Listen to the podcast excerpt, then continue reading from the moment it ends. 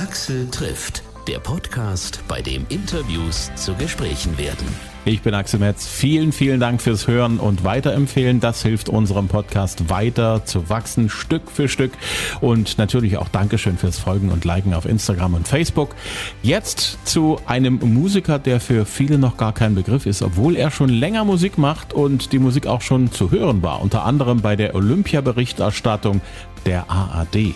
Jonas Monar. Ich freue mich, dass du äh, Zeit genommen hast dir. Ich weiß fast Freut nichts auch. von dir. Ich will alles wissen.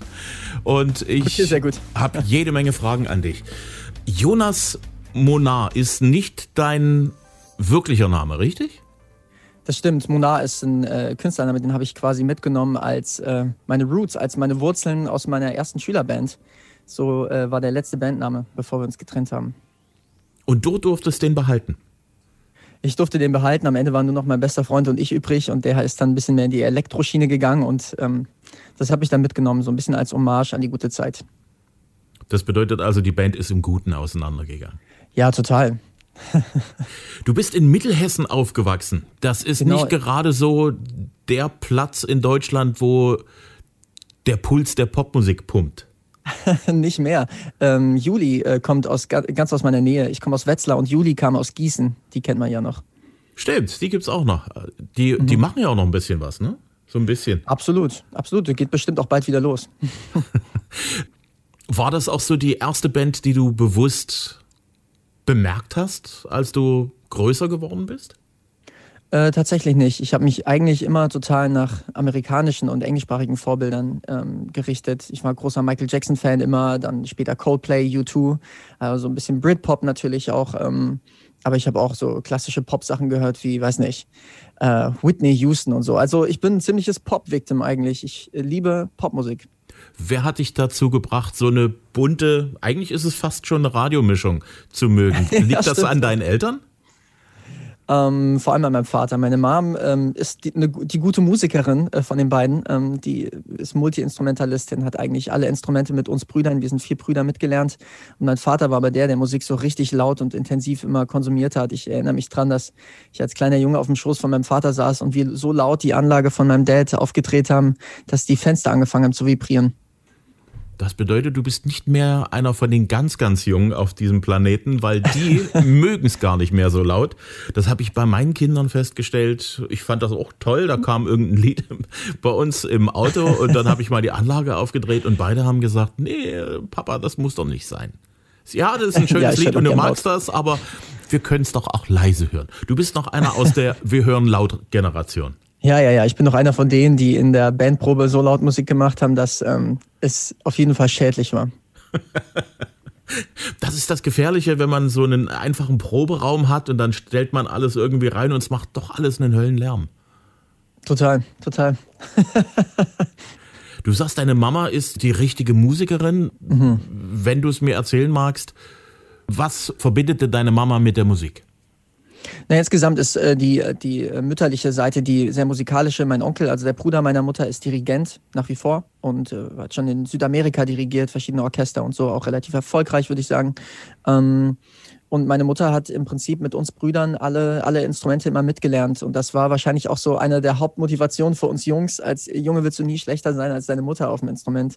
Und sie hat dann quasi, als ich angefangen habe, Klavier zu lernen, hat sie Klavier mitgelernt. Ähm, als mein jüngster Bruder Sam äh, Kontrabass gelernt hat, hat sie ein bisschen Kontrabass mitgelernt. Sie konnte immer ein bisschen Akustikgitarre spielen, äh, hat ein bisschen Klarinette mitgelernt mit dem anderen Bruder. Also war immer breit aufgestellt und so waren wir einerseits eine sehr musikalische Familie und konnten sehr früh miteinander Musik machen und gleichzeitig ähm, hatten wir auch immer eine, wo wir besser sein wollten. Was denke ich mal, wenn man als Kind sehr früh anfängt, Musik zu machen, einem gar nicht so schwer fällt wie einem Erwachsenen? Ja, das stimmt. Ähm, es hat eine gewisse Leichtigkeit und ähm, meine Eltern haben es irgendwie geschafft, dass wir nicht so einen Druck verspürt haben. Diesen, diesen ekligen Lerndruck. Ich muss jetzt, oh Mann, schon wieder ans Klavier. Ähm, da hatte ich aber auch Glück, dass ich einen ganz, ganz tollen Klavierlehrer hatte. Peter Menger hieß der. Der war ein junger Medizinstudent und äh, hat nebenher eben Klavier unterrichtet und war total fit. Der hat es aber auch geschafft, den perfekten Mittelweg zu finden zwischen klassischer Musik mir beibringen und das klassische vom Fundament, aber auch ähm, sehr schnell so Musiktheorie beigebracht. Also, dass ich verschiedene Akkorde spielen kann, Akkordschemata. Und so bin ich auch ins Songwriting gerutscht, weil ich sehr schnell schon ähm, improvisieren konnte auf dem Klavier. Du hast mit sieben angefangen. Mhm. Wie viel Zeit hast du damals so investiert, so in der Woche? Tja, schwer zu sagen, aber am Klavier wirklich üben, vielleicht so sieben Stunden, freiwillig. Und dann aber, was ich drumherum noch gemacht habe, freiwillig, wie ich dann eben meine eigenen Sachen ausprobiert habe, das ging sehr schnell, sehr früh los. Also ich würde sagen, mindestens noch mal eine Stunde pro Tag einfach am Klavier gespielt, weil es Spaß gemacht hat. Hm.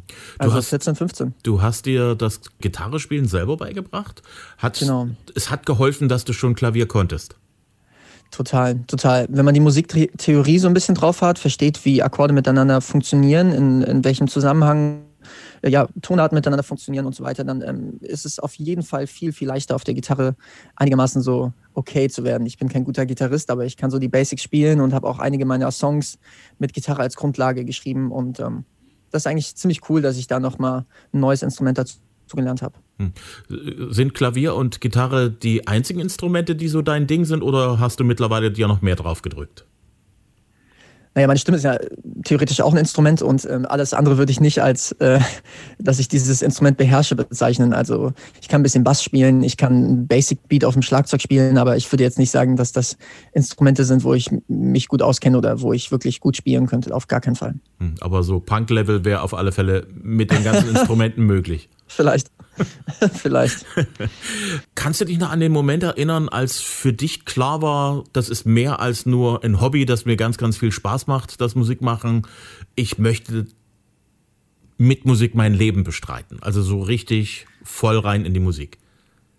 Ja, das ist ja immer so ein schleichender Prozess. Man merkt dann, ähm, das war beim Fußballspielen ähnlich bei mir. Ich war auch relativ gut im Fußball und das hat mir sehr viel Spaß gemacht. Ähm, man merkt dann natürlich, wenn man Dinge gut kann und das Gefühl hat, okay, ich komme schnell voran, ähm, das motiviert einen natürlich automatisch. Das ist, ähm, entwickelt sich dann einfach äh, in die Richtung. Und bei mir war es so, dass die ersten Auftritte total Spaß gemacht haben und dass ich gemerkt habe, okay, ich kann das irgendwie gut und die Leute reagieren da positiv drauf. Ich weiß noch, als zum ersten Mal wir als Band irgendwo aufgetreten sind, das waren drei Freunde von mir einfach, die mitgespielt haben. Und ähm, das Feedback war so toll danach. Und ähm, dann wollte ich natürlich auch meine eigenen Songs auf die Bühne bringen. Und das motiviert immer weiter, wenn dann das Feedback gut ist und die Leute einen ansprechen und sagen, ey, das hat so Spaß gemacht, mach weiter so, bleib unbedingt dran. Das ist ja bei einem so, ne? Dass wenn man positiv verstärkt wird, dass es dann irgendwie weitergeht. Hm. Und so war es bei mir auch. Und äh, dass ich es professionell machen kann, wollte ich unbedingt, seit ich 15 bin, schätze ich mal. Ähm, ja, aber das ist dann trotzdem noch ein weiter Weg gewesen, bis ich dann wirklich auch von Musik machen leben konnte. Das war mir auch klar. Hm. Du bist ja dann so in die Teenagerjahre gekommen, in der Zeit als Castingshow das ganz große neue Ding war. Hat dich das irgendwann auch fasziniert? War das irgendwie ein Weg, ja. den du dir vorstellen konntest? Tatsächlich gar nicht. Das hat mich äh, nie interessiert. Das Problem oft bei Castingshows war ja, dass die Leute ähm, Songs nachsingen und das mache ich nie. Also wer ähm, schon auf einem Konzert von mir war, wird sehen, dass ich da noch nie einen Song gecovert habe live. Zumindest nicht, dass ich mich erinnern könnte.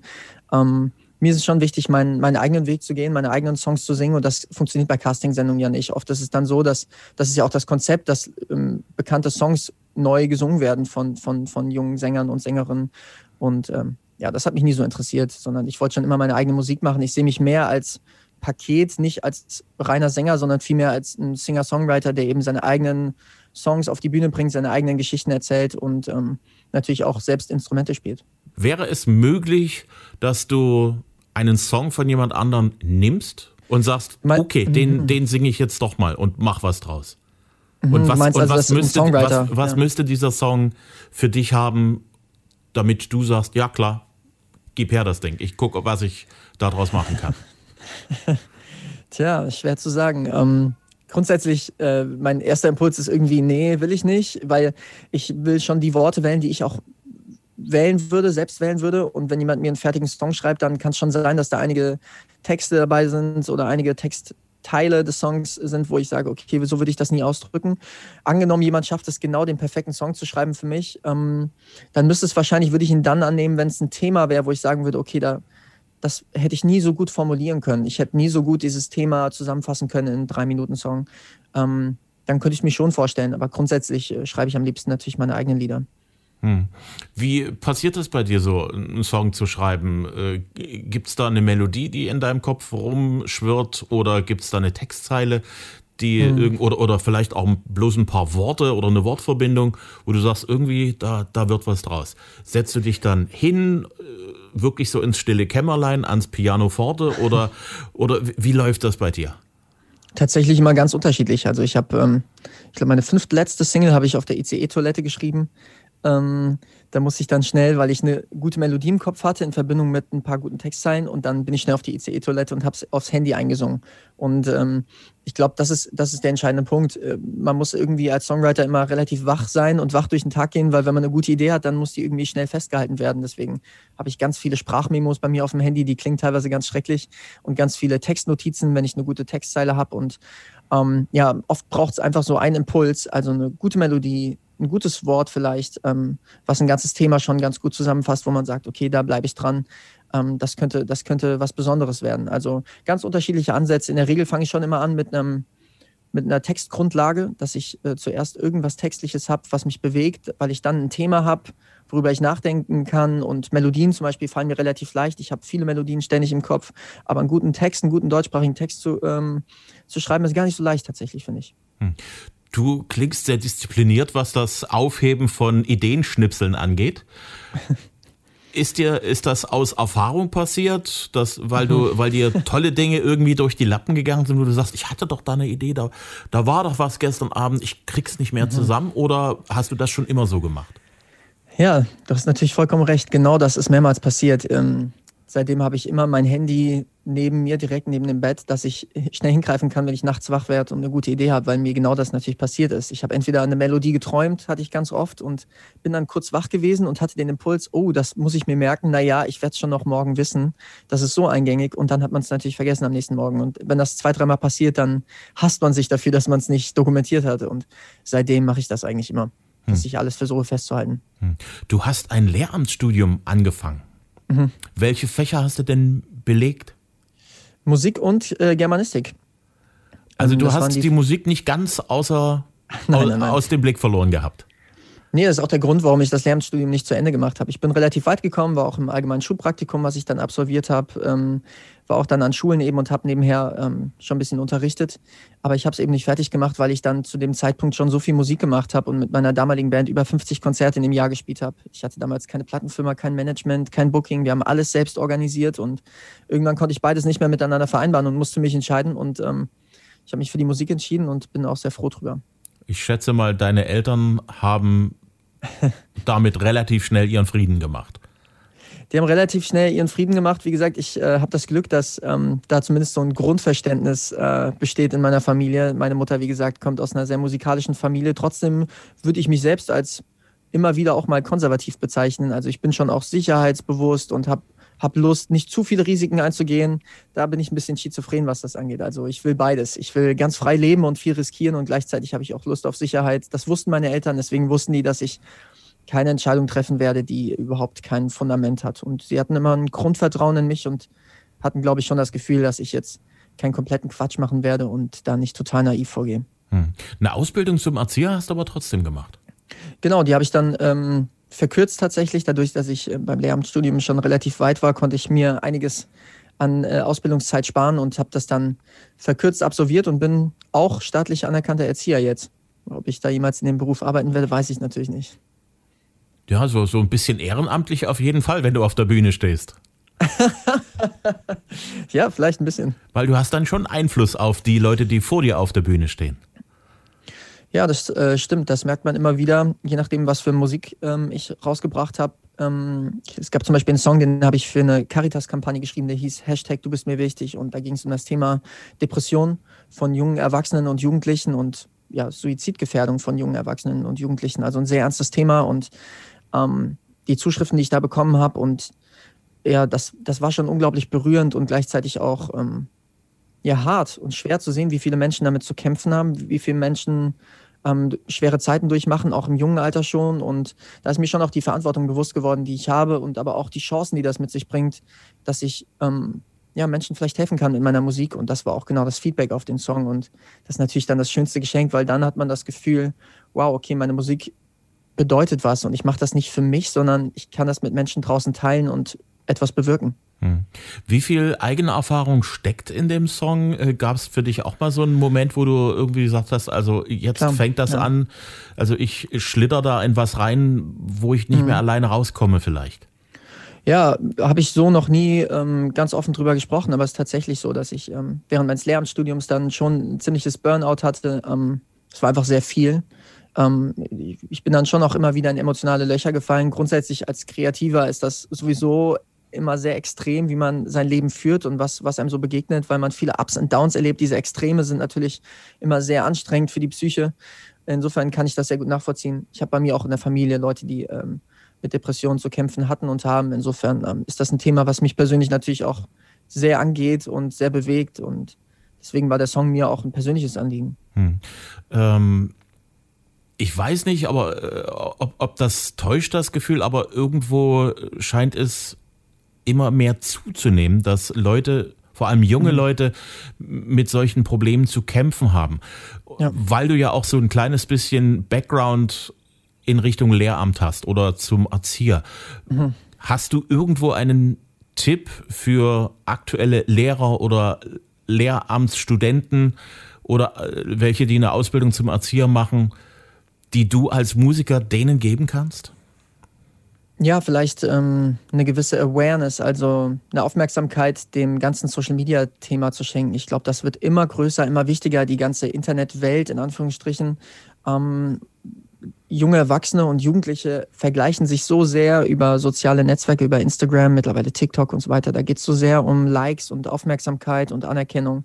Das ist wahnsinnig gefährlich geworden. Das ist ein ganz gefährlicher Mix geworden. Und es ist sehr schwer für Jugendliche und junge Erwachsene damit gesund, einen gesunden Umgang zu finden, weil es natürlich einerseits total süchtig macht diese Bestätigung, die man bekommt und gleichzeitig aber auch so surreal ist, weil es ja im Internet stattfindet und Leute sich ganz anders verhalten, ganz anders kommentieren und agieren, als sie es im echten Leben tun würden. Viele Leute kritisieren ganz offen, das merkt man auch bei Fußballern zum Beispiel, die werden so heftig angegangen, wenn sie ein schlechtes Spiel spielen auf sozialen Netzwerken. Natürlich würde niemals jemand im Alltag beim Einkaufen zu einem Fußballspieler gehen und den so anschreien oder beleidigen.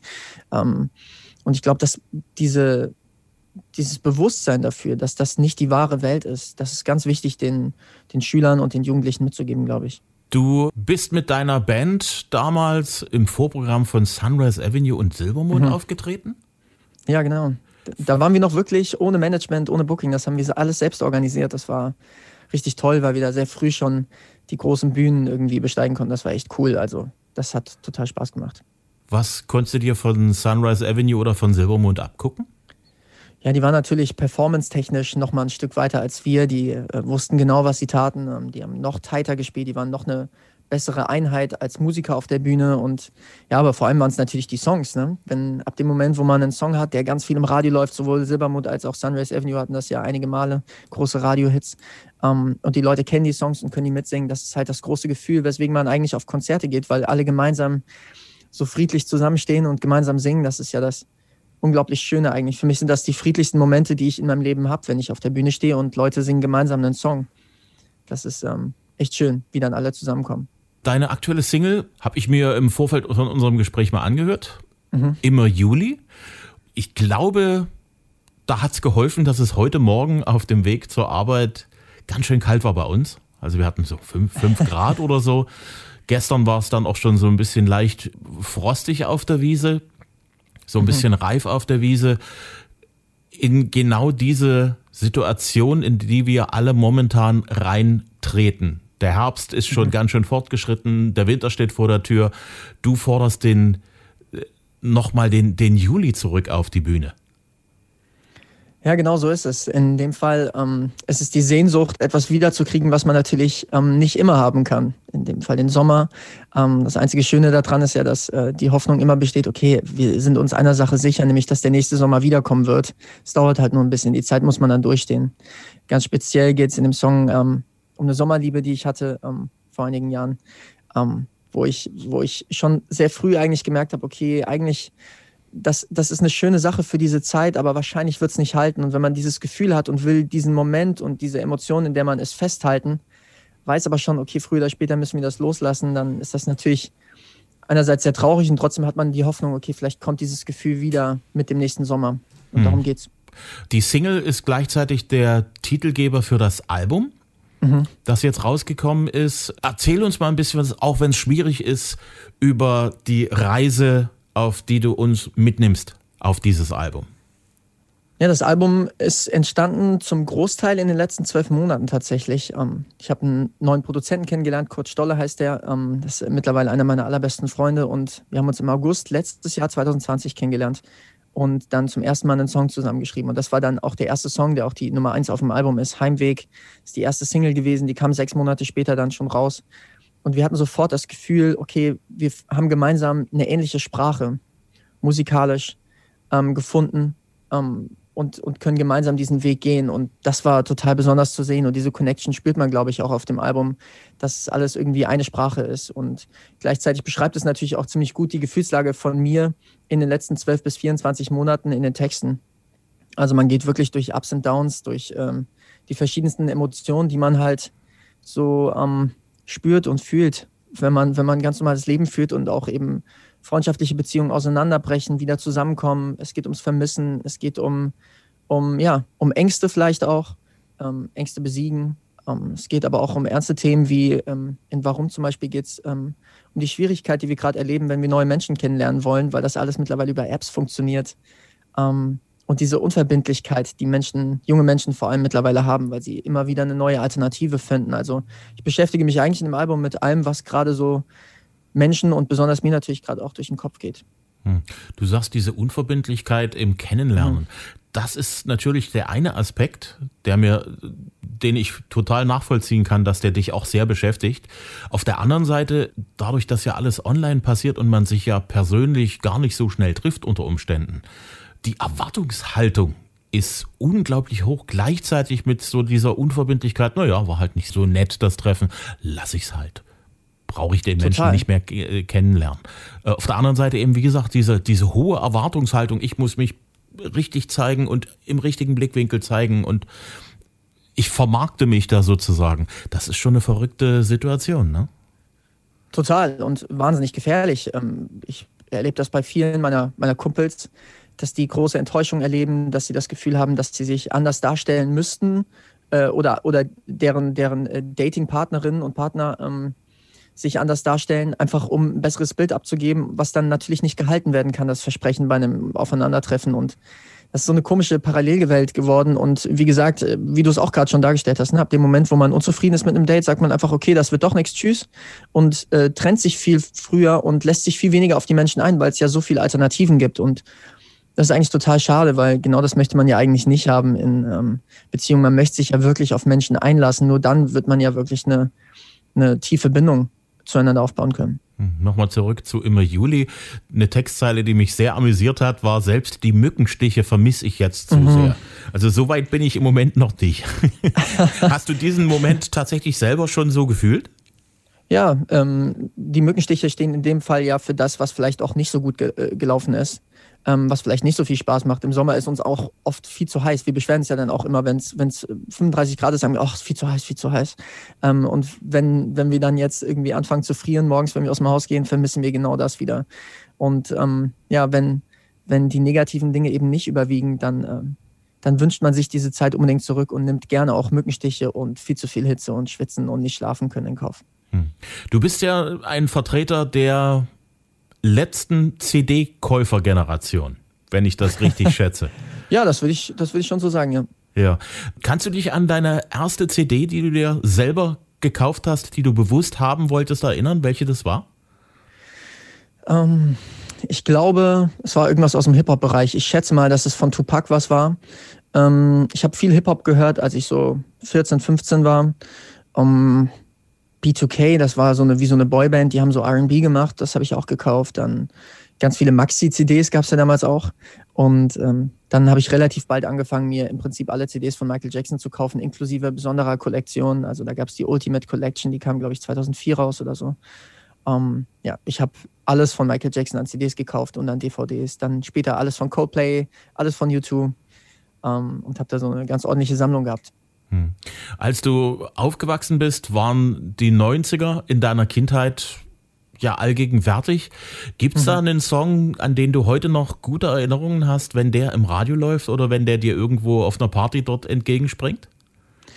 Ganz viele. Ähm, tatsächlich als erstes ist mir jetzt der Earth-Song von Michael Jackson eingefallen, weil das so mein Anfang war, ähm, mich mit Michael Jackson-Musik zu beschäftigen. Die Maxi-CD zu dem Song habe ich ähm, in der ziemlich üppigen CD-Sammlung meines Vaters gefunden und fand das total beeindruckend. Wer das Cover im Kopf hat jetzt gerade, da sieht Michael Jackson, sagen wir mal, sehr speziell aus und guckt sehr intensiv in die Kamera und das war irgendwie, das hat mich fasziniert und dann habe ich den Song angehört und da gibt es eine spezielle Stelle ganz am Schluss bei, ich glaube, sechs Minuten eins, also kurz vor Ende des Songs, wo so ein Schrei kommt und das fand ich so interessant und so spannend, das hat mich so sehr gebannt.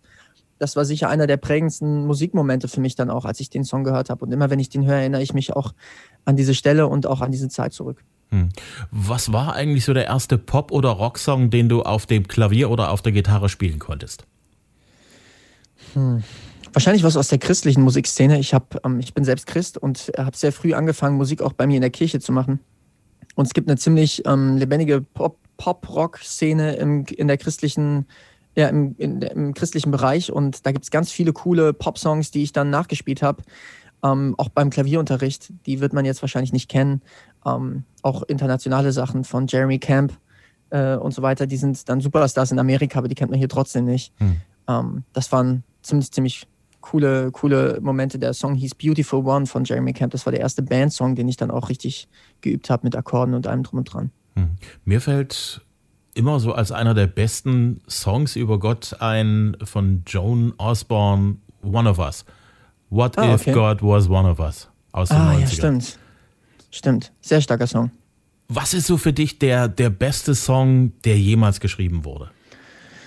Puh, Axel, schwierige Frage. Wow. Ähm, Tja, vielleicht ist es der Earth-Song von Michael Jackson, den finde ich sehr besonders, ähm, einfach auch, weil er ja gar keinen richtigen Refrain hat. Der Refrain hat ja nur ein A, ein sehr langgezogenes A, immer wieder, ähm, und ist trotzdem so eindrücklich. Ähm, aber ich weiß nicht, ob ich mich festlegen könnte. Ich sage den jetzt einfach mal, aber wahrscheinlich werde ich es in fünf Minuten wieder bereuen. du äh, hast dein Album am Start. Hast du da äh, Termine, die schon irgendwo stehen? Vielleicht dieses Jahr, vielleicht nächstes Jahr? Genau, ich ähm, ich plane jetzt gerade jede Menge Konzerte für nächstes Jahr. Ich werde dieses Jahr noch einige TV-Auftritte haben. Ähm, ähm, und dann geht es nächstes Jahr so richtig los. Ich werde ein Neujahrskonzert spielen am 22.01. Hier kann ich es ja jetzt announcen offiziell. Das ist eigentlich noch gar nicht offiziell, hier sage ich es jetzt mal. Ähm, in meiner Heimatstadt in Wetzlar. Ähm, und damit geht alles wieder los. Also ich habe dann einige Festivals im Sommer, die anstehen und äh, freue mich total drauf, endlich wieder auf die Bühne zu gehen und vor allem jetzt auch das neue Album live zu spielen. Ich glaube, da sind einige Songs drauf, die wie gemacht sind für die Bühne und fürs gemeinsame Singen. Und äh, ja, das ist eigentlich einer der Hauptgründe, warum ich das mache mit der Musik, weil ich hm. das teilen möchte, weil ich mit den Leuten gemeinsam Musik feiern möchte. Und ich glaube, das merkt man auch auf den Konzerten. Deswegen, ich freue mich auf jeden Fall auf das erste Konzert dann wieder. Ja. Sind äh, Konzerte in der Planung, die Sachsen betreffen, also Chemnitz, Dresden, Leipzig, Zwickau? Ähm, mit Sicherheit, mit Sicherheit. Ähm, ich kann jetzt so nichts offiziell äh, confirmen, aber es wird einige Konzerte auch ähm, in der Gegend geben, natürlich. Da freuen wir uns sehr drauf. Ich danke dir sehr. Vielen Dank, Axel. Hoffe, es hat Spaß gemacht. Du kannst demnächst auch mal in Person bei uns vorbeischauen. Ich das hoffe, das wird alles schön, ja. wieder einfacher ohne diesen 1, 2 oder 3G-Kram. Ja, das stimmt. Ich würde mich sehr freuen. Ich würde mich auch freuen. Vielleicht komme ich mal vorbei und spiele ein bisschen was akustisch bei euch oder so. Fände ich sehr, sehr cool. Ja? Cool. Axel trifft Jonas Monar. Infos zum Album und zur Single immer Juli gibt's auf jonasmonar.de. Die Musik natürlich überall zum Download und auch zum Stream. Ich hoffe, es hat euch gefallen und wenn das so ist, dann bitte weitersagen unter Freunden, Bekannten, Verwandten, Nachbarn und Kollegen. Axel trifft gibt's immer dienstags neu, immer kostenlos auf allen gängigen Podcast-Plattformen wie zum Beispiel Spotify, Amazon, Apple Podcast, Google Podcast, Audio Now in der Radio Player App und so weiter und so fort. Außerdem bitte weiter liken und folgen auf Facebook und Instagram. Dankeschön fürs Hören und bis zum nächsten Mal.